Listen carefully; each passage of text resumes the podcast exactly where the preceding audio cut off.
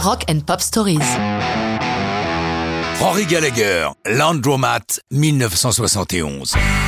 Même si ce n'est pas un artiste à tube, comment ne pas évoquer le guitare héros irlandais, l'un des plus grands de l'histoire du rock, Rory Gallagher L'un des plus grands guitaristes Ce n'est pas moi qui le dis, mais Hendrix, dans une interview, lorsque le journaliste lui demanda Qu'est-ce que ça vous fait d'être le plus grand guitariste du monde? Jimmy répondit Je ne sais pas, demandez à Rory Gallagher. Tout. La légende veut qu'il n'ait que deux ans lorsqu'il touche sa première guitare, en plastique, alors qu'il vit à Belfast.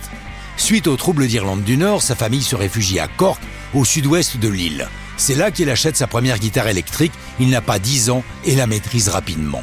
Après avoir remporté divers concours, il devient de plus en plus professionnel et à 15 ans, il achète sa célèbre Fender Stratocaster 61 au prix élevé pour l'époque de 100 livres sterling. Du coup, il intègre un premier vrai groupe, Fontana, et joue dans d'innombrables balles. Fatalement, sa scolarité en souffre, mais ses parents ont compris qu'il a trouvé sa vocation et laisse faire.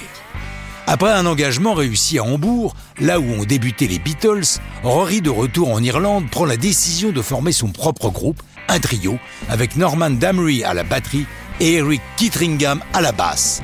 Partageant les mêmes goûts, ils se baptisent Taste. Après trois albums studio et deux disques live, l'un enregistré au festival de Montreux et l'autre à celui de l'île de White, Test se sépare en octobre 70.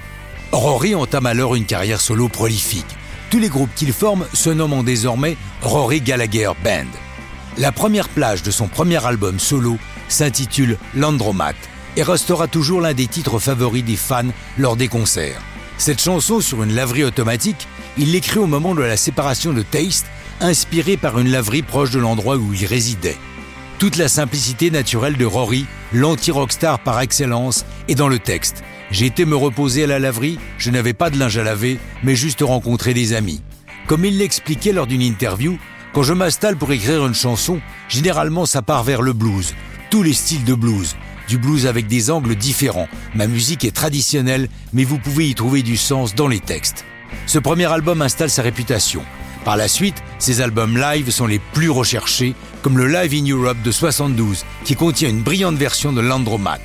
Rory nous a quittés beaucoup trop tôt, à seulement 47 ans, mais il a laissé une trace indélébile dans l'histoire du rock, à tel point que sa ville natale de Ballyshannon a élevé une statue à son effigie, et ça, c'est une bien belle histoire de rock'n'roll.